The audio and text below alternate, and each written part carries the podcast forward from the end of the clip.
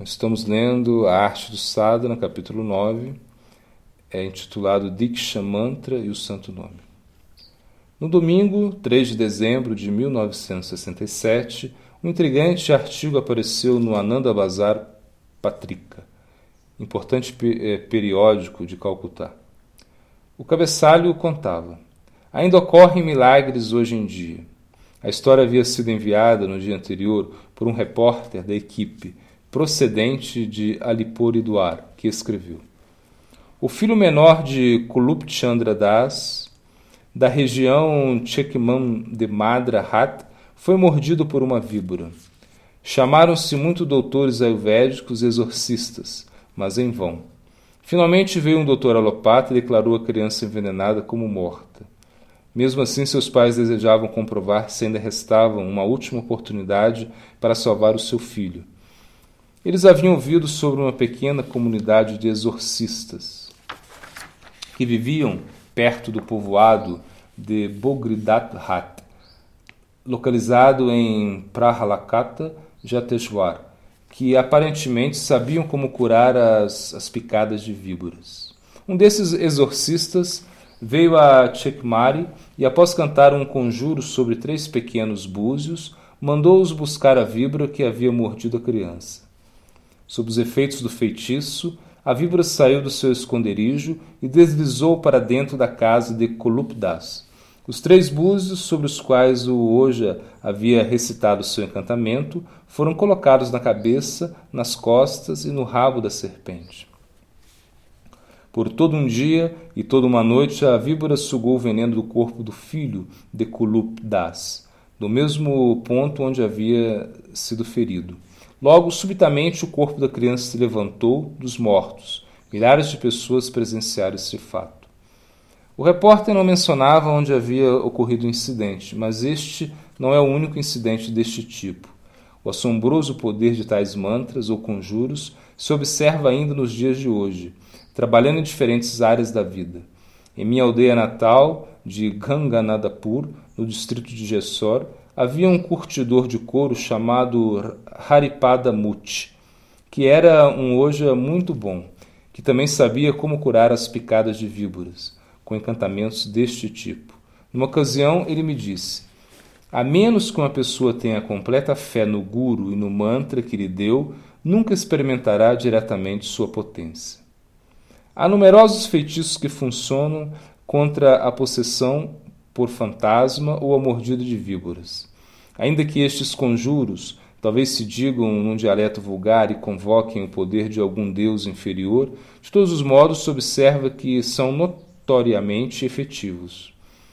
Se tais mantas produzem resultados, logo devemos investigar racionalmente por que os poderosos mantras de seis, 8, 10, 12, 18 ou 32 sílabas santificados pela presença da sílaba germinal e das palavras de rendição suahá ou namahá não revelam suas potências inatas, ainda quando tenham descendido de uma sucessão discipular pura.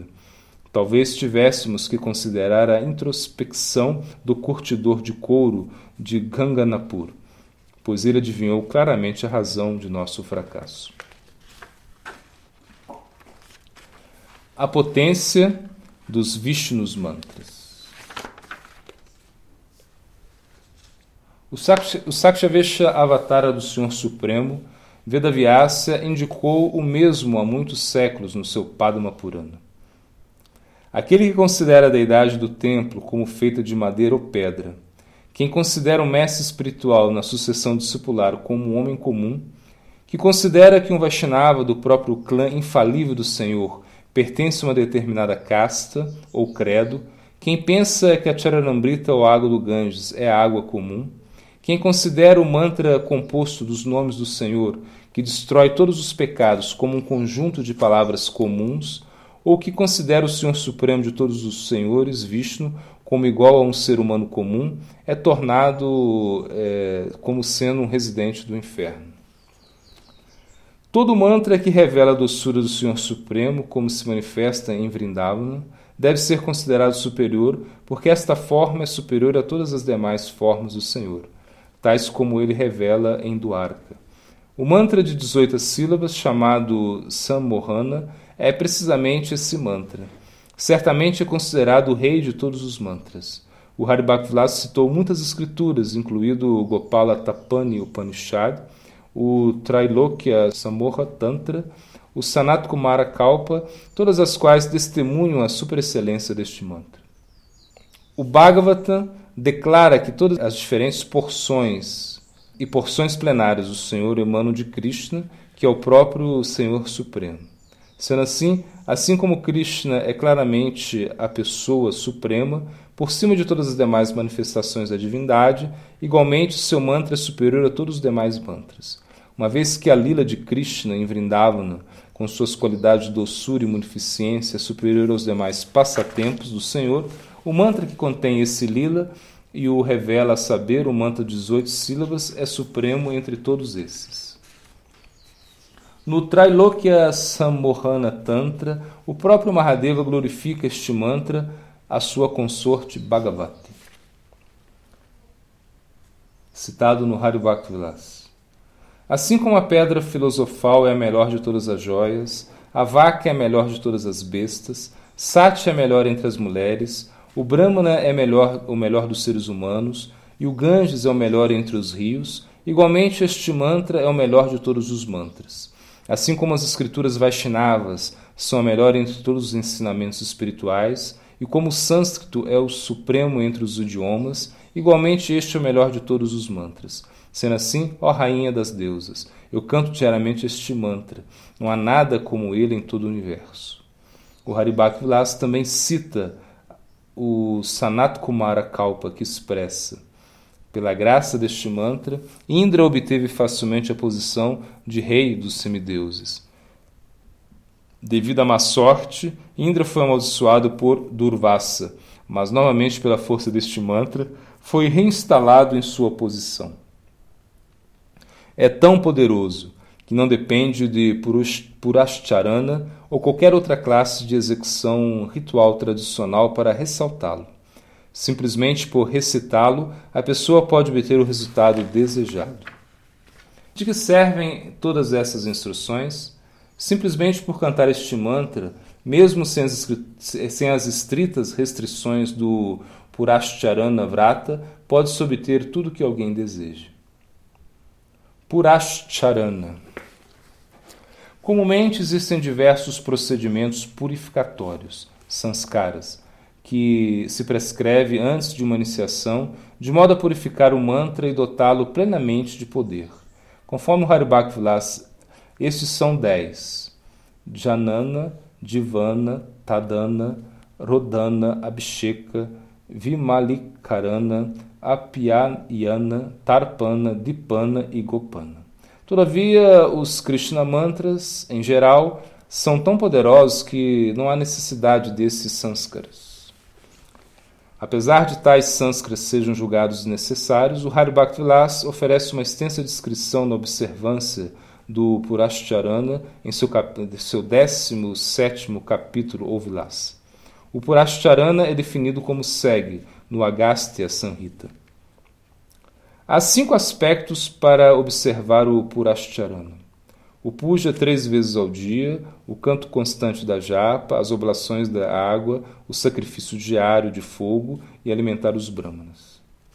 Conforme essas diretrizes, deve-se render ao Guru, a Goranga e Arada Krishna, realizando um pujo com 18, com 16 ingredientes.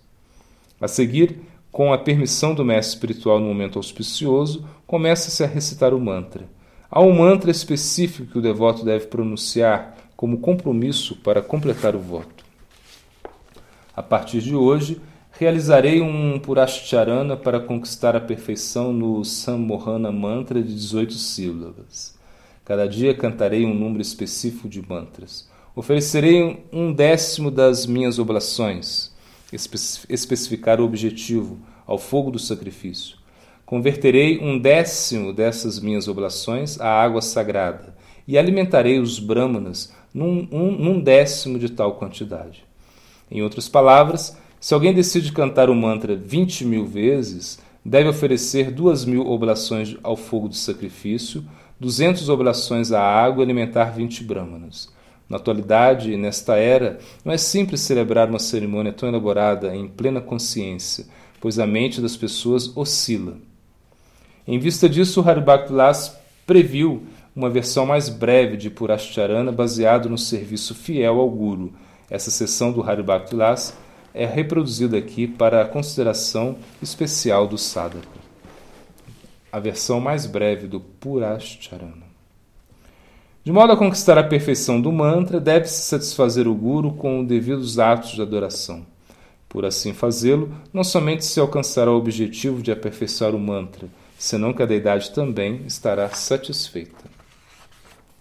Alternativamente, deve-se satisfazer o Guru meditando nele como na forma da deidade.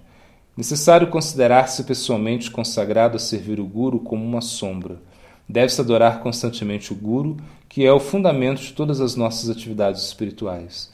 Mesmo sem realizar o Purashcharana, pode-se conquistar a perfeição de cantar o mantra através do serviço ao Guru. Disto não há dúvida. Citado no Haribhakti Vilas. Assim como o cobre se transforma em ouro pelo toque do mercúrio especialmente tratado, assim o discípulo adota as qualidades de Vishnu através da associação com o seu guru. Em seu comentário ao Haribhakti Vilas, Sanatana Goswami disse que, além do mais, simplesmente pela graça do mestre espiritual pode-se conquistar a perfeição no Purashcharana. Atento ao Haribhakti Vilas, deve-se cantar o mantra depois de adorar a deidade com o puja três vezes ao dia. Caso não se possa fazê-lo, duas vezes ao dia ou ao menos uma vez. Se o sadhaka vive na mesma aldeia que o guru, deve ir diariamente oferecer-lhe homenagem sempre deve se associar com os devotos, etc. Haribhaktilas também cita: Não se está longe da perfeição se a inteligência está fixa na deidade, no mantra e no guru. A alma do mantra é a deidade. A deidade se manifesta na forma do guru. Não se devem fazer diferenças entre essas três se se deseja obter o desejo do coração. No sétimo canto do Srimad Bhagavatam se declara igualmente que a pessoa obtém a graça do Senhor pelo serviço fiel e consagrado ao Guru. Krishna diz o mesmo ao seu amigo Sudama Vipra. Eu, a alma de todos os seres, não me agrado tanto pela execução dos deveres prescritos dos quatro ashramas, a saber, sacrifício, serviço à família, austeridades e renúncia, como me agrado pelo serviço ao Guru. Apesar de ter obtido esse mantra tão poderoso de Sri Gurudeva, devido à falta de constância e à nossa incapacidade para receber a misericórdia do Mestre espiritual, não somos capazes de perceber a grande potência que jaz latente dentro do mantra.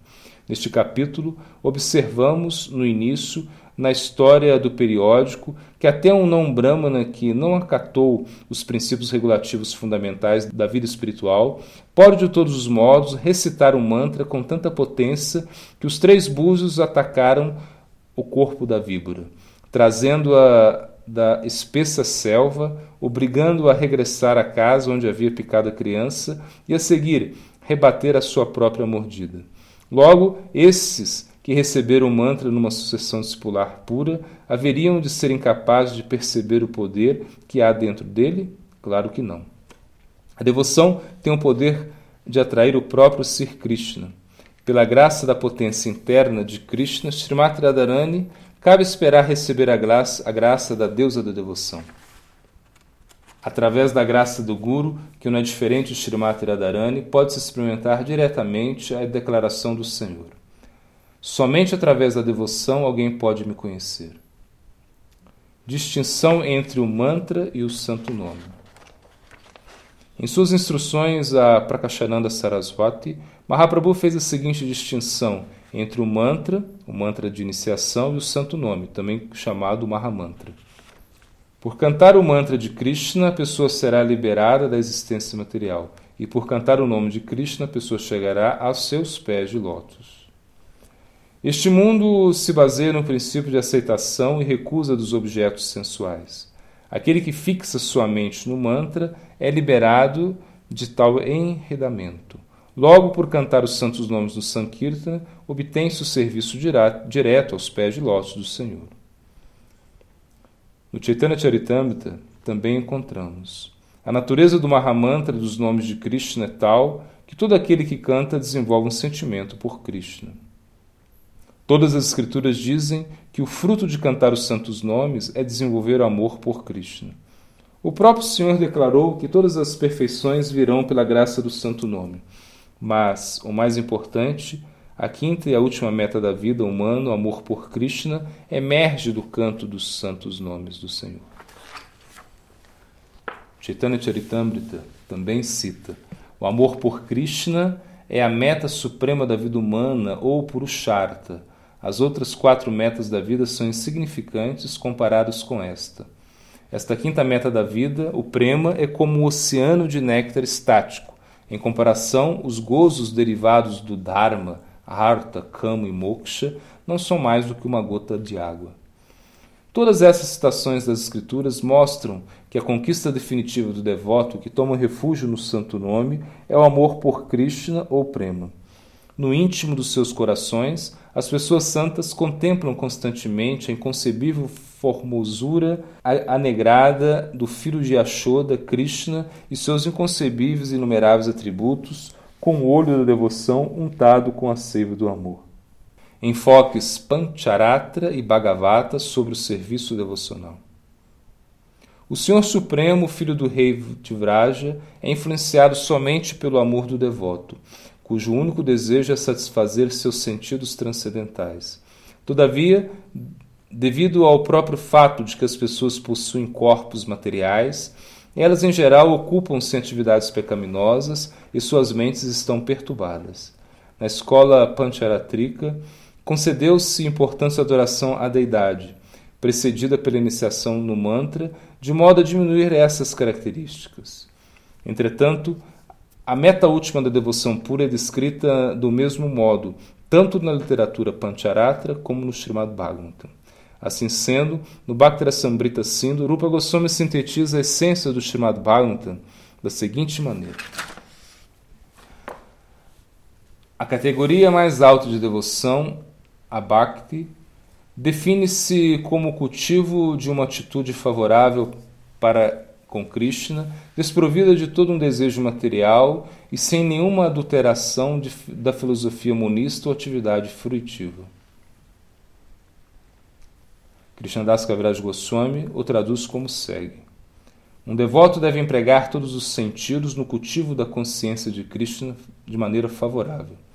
Deve deixar de lado todos os demais desejos, a adoração de outros deuses, o cultivo do conhecimento monista e as atividades fruitivas. Mas Rupa sustenta ainda é, esta definição do Bhakti com um verso do Narada Pancharatra. O Bhakti se define como ocupação dos sentidos no serviço ao protetor dos sentidos. Este serviço deve estar livre de toda contaminação de identificação com o corpo e ser puro com a mente exclusiva fixa em mim. Aqui a característica fundamental da devoção é a ocupação dos sentidos no serviço do Senhor dos sentidos. Essa devoção possui duas características que se consideram secundárias, isto é, dependentes de sua devida execução. A primeira é que deve estar livre de todo o ou identificação com interesses egoístas do corpo. A segunda que será purificada devido a que está absolutamente fixa nele. Em tal sentido, ambas as definições correm paralelas. A partir desta prática de abideia do Bhakti, chega-se à meta última, o Prayodhana, ou prema. Chaitanya Charitamrita também nos diz: essas atividades são denominadas Shuddha Bhakti, o serviço devocional puro na prestação de tal serviço devocional puro, nosso amor original por Krishna se desenvolve no devido curso do tempo. Suas características têm sido descritas nos Pancharatras e no Srimad Bhagavatam. Assim sendo, ainda que as características do serviço devocional puro sejam idênticas de acordo com os caminhos, tanto Bhagavata como Pancharatra, cada caminho exibe certas diferenças em suas práticas mais proeminentes no canto do mantra e na adoração da deidade, se associam com o sistema Pancharatrika e Dwapara Yuga, enquanto que o canto dos santos nomes é uma prática estática associada com os Bhagavatas e é particularmente apropriada para a era de Kali.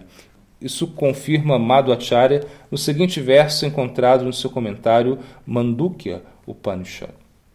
O Senhor Supremo Vishnu foi adorado de acordo com o método Pancharatrika somente em Dwapara Yuga. Na era de Kali, ele é adorado exclusivamente com o santo nome. A importância de cantar os santos nomes. Há muitos versos no Srimad Bhagavatam que testemunham a proeminência das três atividades devocionais principais de ouvir, cantar e lembrar. Sendo assim, a pessoa deve constantemente ouvir sobre, glorificar, meditar em e adorar o Senhor Supremo, protetor dos devotos, com concentração única. Sendo assim, ó Rei, onde quer que alguém se encontre, sempre deve falar do Senhor Supremo Hari, glorificá-lo e lembrar-se dele com total concentração. Ó filho da dinastia Bharata, quem deseja a falta de temor deve ouvir sobre, glorificar e também lembrar-se do Senhor Supremo Hari, a alma de todos os seres e o controlador supremo, pois somente ele elimina todas as nossas misérias. Na análise final, todavia, apesar da ênfase posta nesses três tipos de atividade devocional, o Kirtana, a glorificação do Senhor ou canto dos seus, seus nomes, é qualificado de supremo pelo Srimad Bhagavatam. Ó Rei, determinou-se que para esses yogis, que são indiferentes aos prazeres materiais e que desejam a completa falta de temor, o melhor caminho é o canto constante do santo nome do Senhor. O canto congregacional dos santos nomes do Senhor destrói todas as reações pecaminosas, e oferecer reverência ao Senhor alivia todo o sofrimento material. Ofereço, portanto, minhas respeitosas reverências ao Senhor Supremo Hari. Sri Chaitanya Mahaprabhu também confirmou estas declarações no Srimad Bhagavatam em suas próprias palavras. Das muitas vias de execução do serviço devocional, há nove variedades que se consideram as melhores, pois possuem uma grande capacidade para entregar amor por Krishna e, em tal sentido, o próprio Krishna dessas nove processos de serviço devocional, o mais importante é o canto do santo nome do Senhor, pois ao cantar sem ofensas a pessoa obterá o tesouro do amor pelo Senhor. Chaitanya Charitamrita também nos diz: simplesmente por cantar o santo nome de Krishna, a pessoa é liberada de todas as reações da vida pecaminosa. Pode-se completar os nove processos do serviço devocional simplesmente por cantar o santo nome do Senhor. No 12 capítulo do Bhagavad Gita, se explica que lembrar, contemplar ou, ou meditar no Senhor dependem da purificação interna e, portanto, não são facilmente aperfeiçoados pelas pessoas comuns. Por outro lado, uma vez que o Sankirtan é uma atividade executada com sentidos externos, encontra-se ao alcance de qualquer um, mesmo dos seres humanos perturbados desta era de Kali. O sexto canto do Srimad Bhagavatam declara que o Bhakti, o serviço devocional, é primeiramente executado na forma de Sankirtana. Sendo assim, a suprema atividade religiosa para as pessoas deste mundo é o serviço devocional ao Senhor, realizado por atos tais como repetir os seus nomes divinos. A definição de Kirtana foi oferecida no Bhakti Sambrita Sindhu como a glorificação audível dos nomes do Senhor, seus atributos, atividades, etc. Ainda assim, o melhor tipo de kirtana, também referido no Srimad Bhagavatam ensinado por os Goswamis, tais como Sri Sanatana, Sirupa e Sridiva, é o canto do santo nome. Este é o princípio religioso da era de Kali, como promulgou a encarnação de Krishna, Sri Chaitanya Mahaprabhu. Canto dos santos nomes é o processo religioso para esta era. Mahaprabhu e todos seus associados declararam claramente que entre todas as práticas devocionais, o canto dos santos nomes é a mais importante. Harinama Sankirtana não tem outra meta ou verdade que o amor por Krishna. A religiosidade, a prosperidade material, o desfrute dos sentidos e a liberação não devem ser buscados através do canto do santo nome. Na era de Kali, o santo nome é a essência de toda atividade religiosa e a essência de todos os mantras. Há muitas declarações nas escrituras que sustentam este conceito. Por exemplo, Chaitanya Charitamrita cita Na era de Kali não há outra atividade religiosa além do canto dos santos nomes. O santo nome é a essência de todos os mantras. Muitos versos do último livro do Srimad Bhagavatam também remarcam o canto dos santos nomes na era de Kali. Ó Rei, a era de Kali é o oceano de faltas, mas contém uma grande virtude. Simplesmente por cantar os nomes de Krishna, a pessoa é liberada e vai à morada suprema. Também no Srimad Bhagavatam conquistado em Satyuga pela meditação em Vishnu, em Treta Yuga por realizar sacrifícios de fogo, em Dwapara Yuga pela adoração da deidade, é alcançado em Kali Yuga pelo canto do nome e das glórias de Hari. Narada Muni, o vidente dos deuses, declarou claramente que na era de Kali não há outro meio para alcançar a perfeição. Na era de desavença e hipocrisia, o único meio de liberação é o canto dos santos nomes do Senhor. Não há outra maneira, não há outra maneira, não há outra maneira. O próprio Chaitanya Mahaprabhu explicou este verso a Prakashananda Saraswati. Nessa era de Kali, Cristo encarnou na forma do seu santo nome, o Mahamantra Hare Krishna. O mundo inteiro será liberado pela graça do santo nome. De modo a afirmá-lo vigorosamente, o verso de Narada repete as palavras Harenama três vezes. Logo, tão somente por, para deixar claro aos realmente lerdos, remarque essas palavras com a palavra Eva, que significa certamente.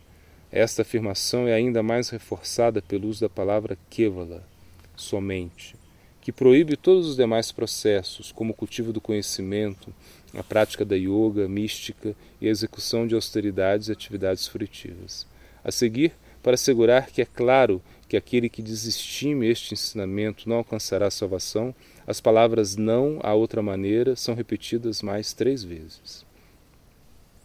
A importância do Mahamantra Hare Krishna para a era de Kali foi também sublinhada no Kali Kalisantara Upanishad. Os 16 nomes do, do Mahamantra destroem a contaminação desta era. Através de, de todo o corpo da literatura védica, não é possível encontrar um significado mais sublime de religião espiritual. Mahaprabhu apareceu para pregar o canto dos santos nomes. Chaitanya Charitamrita está citado. Sri Chaitanya Mahaprabhu apareceu para pregar os princípios religiosos. Na era de Kali, o único princípio religioso é o canto dos santos nomes do Senhor Krishna. Todo aquele que adora o Senhor como sacrifício do santo nome é sumamente inteligente. Quanto ao resto, foram, foram vencidos pelo espírito da era de desavença. O significado do aparecimento de Mahaprabhu para ensinar os santos nomes é ainda mais sublinhada pelo Srimad Bhagavatam. Na era de Kali, o Senhor Dourado, em cujos lábios sempre está o nome de Krishna, aparece em companhia de suas expansões, porções, armas e associados. Aqueles que sejam muito inteligentes o adorarão com o sacrifício da glorificação transcendental. Mahaprabhu tinha, além do mais, o propósito de dispensar a mais elevada e refugente classe de experiência espiritual a todo mundo. Um dia, enquanto pensava na forma pela qual os seres vivos do mundo poderiam se capacitar para ingressar nessa experiência, colocou seus braços ao redor de Swarupa Damodara e Ramananda Roy, seus companheiros íntimos, e expressou com grande júbilo meus queridos Swarupa Damodar e Ramanandaroy, digo-vos que o canto dos santos nomes é o meio de salvação mais idôneo nessa era de Kali. Nessa era, o processo de adorar a Krishna é realizar o sacrifício de cantar o santo nome do Senhor. Aquele que assim o faça é certamente muito inteligente, obtendo amparo aos pés de lótus de Krishna, Simplesmente por cantar o santo nome de Krishna, a pessoa pode ser liberada de todos os hábitos indesejáveis. Essa é a forma de despertar toda boa fortuna e iniciar o fluxo das ondas de amor por Krishna. A partir dessa declaração, podemos entender facilmente que o Senhor investiu certos poderes especiais no canto dos seus santos nomes nessa afortunada era de Kali. Este poder especial é a sua capacidade de despertar o apego afetuoso, oraga, pelo Senhor. Sendo assim, este é o melhor processo pelo qual a pessoa pode cultivar o Raga Bhakti, ou serviço devocional com afeto espontâneo. Formas de cantar. As escrituras comumente descrevem três estilos para cantar os mantras: Vatika, ou canto vocal, o panso, canto em sussurro, tal que somente pode ser ouvido pela própria pessoa ou manassa, no qual se canta mentalmente. Explica-se que cada um destes é superior ao que precede. De todos os modos, o mantra é jápia, pronunciado ou recitado silenciosamente, somente no caso em que alguém trate de cumprir com a obrigação de cantá-lo um determinado número de vezes. Geralmente não encontramos outras ordens escriturais que nos orientem a cantar um mantra e ao mesmo tempo guardar um registro de quantidade de vezes que é cantado. No caso do Mahamantra, tampouco se faz essa distinção particular. Pode-se cantar tanto dentro dos parâmetros do voto, numa determinada quantidade diária, ou fora de tais parâmetros. Com relação a isso, não há restrições, assim como não há no que diz respeito à quantidade apropriada de vezes por dia para cantar, ou estado de purificação individual. O próprio Chaitanya Mahaprabhu disse no seu Sikh Shastra, Niyami Taha Ishmarane Nakalaha. Pensa em Krishna e pronuncia seus nomes dia e noite, quer estejas comendo, deitado ou ocupado em atividades de vigília. A única regra é cantar sempre o santo nome, não há outro requisito. Em outra parte se expressa: Ó caçador, não há regras que rijam a hora ou lugar onde cantar o santo nome do Senhor. Tampouco é necessário que alguém esteja no estado de pureza ritual. Pode-se cantar mesmo se nossa boca e mãos não estejam lavadas depois de comer, dormindo ou indo ao banheiro. Devemos recordar que os 16 nomes e 32 sílabas do mantra Hare Krishna são chamados o Mahamantra, que são especialmente poderosos. Chaitanya Charitamrita encontramos. Esta é a natureza do Mahamantra, consistente nos nomes de Krishna. Quem quer que o recite desenvolve sentimentos estáticos por Krishna. No Anubhasya a esse verso, Sila Prabhupada Bhaktisiddhanta Saraswati Thakur escreveu o seguinte: Certos tolos não compreendem que a fórmula consistente em 16 nomes e 32 sílabas é o Mahamantra, tomando como outro mantra comum que deve ser pronunciado em silêncio ou mentalmente.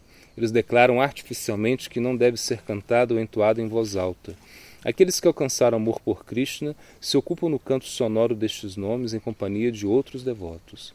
Mediante esse canto do Mahamantra, todos os no mundo são iniciados no santo nome. Todo aquele que cante os nomes em voz alta virá e repetirá o mesmo tempo o nome. Posto que Cristo e seu nome não são diferentes entre si, aquele que recite seus nomes na japa despertará a tendência de servir ao Senhor. Quem chegou à etapa de bava já não está mais manchado pelas contaminações resultantes do cativeiro da ignorância. Sua relação pessoal com o Senhor foi despertada dentro de si e, portanto, saboreia a combinação de ingredientes que entram na composição das doçuras divinas ou raça. À medida que esta etapa de sentimento estático ou bhava se intensifica, converte-se em prema. A fórmula de 16 nomes e 32 sílabas, consistente nos nomes de Krishna, é a mais potente. Todos os demais mantras enumerados na literatura Pancharatra são considerados menos efetivos. Os santos nomes do Senhor são conhecidos como Maha Mantra. No Chaitanya Charitamrita encontramos Todas as perfeições provêm do santo nome, não se requer iniciação ou observância de Purashcharana. Quando toca a língua até mesmo da classe mais baixa da humanidade, de imediato os libera. Todas essas declarações demonstram que o Mahamantra dos Santos Nomes é o mais poderoso que qualquer outro mantra, incluindo o Gopal Mantra de 18 sílabas. Quem está iniciado no mantra tem o direito de praticar o Vidimarga, enquanto quem canta o Mahamantra, esteja iniciado ou não, obtém as qualificações para todas as situações da vida. Particularmente, o praticante do caminho do Raganuga obtém rapidamente sua meta desejada em Vraja, amparando-se na adoração do santo nome. Para quem está no Vidimarga ou no Archana Marga, o humor estático de Vraja é vago e distante. As práticas espirituais do Vidimarga não têm força para proporcionar esse humor.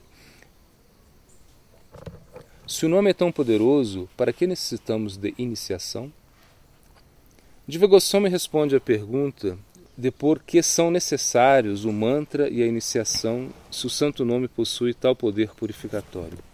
Em seu Bhakti Sandarbha encontramos o seguinte parágrafo. Agora bem se poderia dizer, o próprio mantra consiste nos nomes do Senhor. Somando a isso a palavras que indicam submissão, como Namaha e Swaha, etc., mediante as quais Narada e demais videntes dotaram o mantra de certa potência especial. pelo desejo do Senhor. Além do mais, eles são capazes de despertar uma relação pessoal específica com o Senhor. De todos esses constituintes do mantra, somente os nomes do Senhor podem conceder, independentemente do seu recitador, a meta suprema da vida, o prema. Assim, pois, achamos que no mantra existe um poder até mesmo maior que o se pode encontrar no nome. Em vista de todas essas considerações, por que então é necessária a iniciação? A resposta é como segue: Não existe uma necessidade fundamental para a iniciação.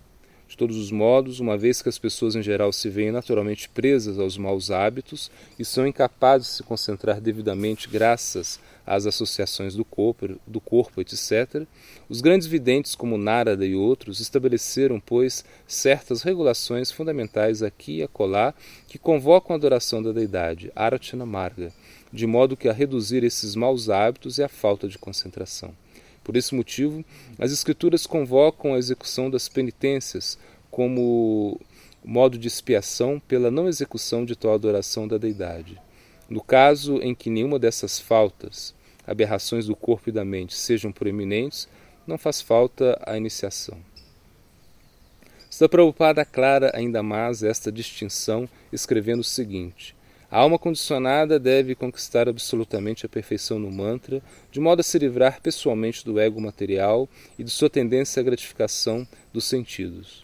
A palavra Namaha é interpretada como segue: Ma significa arrancara e Na nega esse egoísmo. Através da perfeição do canto do mantra, mantra Siddhi, a pessoa ganha experiência direta da realidade transcendental. De tal modo, Silarupa Goswami canta em seu Namastaka, dirigindo-se ao santo nome como segue: Ó santo nome, tu és adorado pelas almas liberadas. O mantra suscita a purificação, o santo nome suscita o amor estático. Já vimos que Mahaprabhu deu instruções sobre o santo nome e o mantra ao sannyasi Mayavadi. Quando Prakashananda Saraswati esteve em Kasi, criticou o Senhor dizendo que o canto do santo nome não era uma atividade adequada para uma pessoa na ordem renunciada de vida.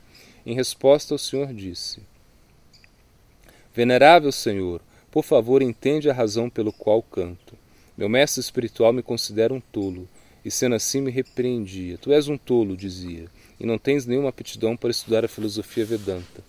Canta o mantra Krishna constantemente, pois é a essência de todos os mantras. Por cantar o mantra Krishna, a pessoa será liberada da existência material, e por cantar o nome Krishna, a pessoa chegará aos seus pés de lótus. Na era de Kali não há outra alternativa para uma atividade religiosa que o canto dos santos nomes. O santo nome é a essência de todos os mantras. A soma e substância dessas declarações é a seguinte: quando o discípulo submisso acorre ao mestre espiritual com perguntas e uma mentalidade serviçal, o Guru lhe concede iniciação no mantra, que contém dentro de si o conhecimento divino e uma relação específica com Krishna. A partir desse momento, havendo recebido a misericórdia divina do Guru, o discípulo começa a eliminar tudo que distrai a, a sua vida devocional. O discípulo se ocupa no serviço a Krishna e, à medida que desenvolve o afeto pelo Senhor, inclina-se a cantar os seus nomes. Através dessa prática, consegue concretizar o amor puro pelos pés de lótus do Senhor. Nosso muito adorável Sila Prabhupada Bhaktisiddhanta Saraswati Thakur resumiu este processo em seu Anubhasya no Chaitanya Charitamrita, como segue. Através do canto do mantra Krishna, a diva começa a experimentar o reino supramundano. Começa a minguar a importância da percepção sensorial externa e o apego material. A seguir, tomando refúgio numa das cinco relações, começa a saborear as doçuras divinas mediante a combinação de todos os ingredientes que entram em sua composição. Os vibhavas, anubhavas, vyabhicharibhavas, satvikas, etc. O coração que foi purificado graças à influência do júbilo divino torna-se iluminado na bondade pura. Nesse estado, o ser vivo pode experimentar o objeto de adoração. Este processo é completamente distinto dos desfrutes das coberturas grosseira ou sutil. O nome e aquele que é nomeado não são entidades distintas. Este é o conhecimento divino, Divyagyana, que se obtém através da iniciação. Aquele que está realmente situado na prática regular da vida espiritual, com a intenção de ter esta realização, alcança o serviço direto a Cristo. Nesse estado, perde o interesse no formalismo gramatical do mantra, com o seu mantra bidya, on, clean, etc. As terminações dos modos dativos, aya, ave, aya, ai, abiyam, ebiaha, etc., e as palavras que indicam relações, suaha, namaha, etc., mas antes ele proporciona uma expressão direta de sua relação com o Senhor, chamando no modo vocativo. Isso ocorre naturalmente no coração que foi iluminado pela modalidade da bondade pura. Nessa condição, o devoto conquista a habilidade de servir irrestritamente o santo nome na forma vocativa. Todas as escrituras e mantras que contêm o Divya Gyana liberam completamente a diva e a seguir ocupam essa alma diretamente no serviço ao Senhor. Em seus comentários ao verso subsequente, Saraswat Thakur comenta: O nome e o nomeado não são diferentes entre si.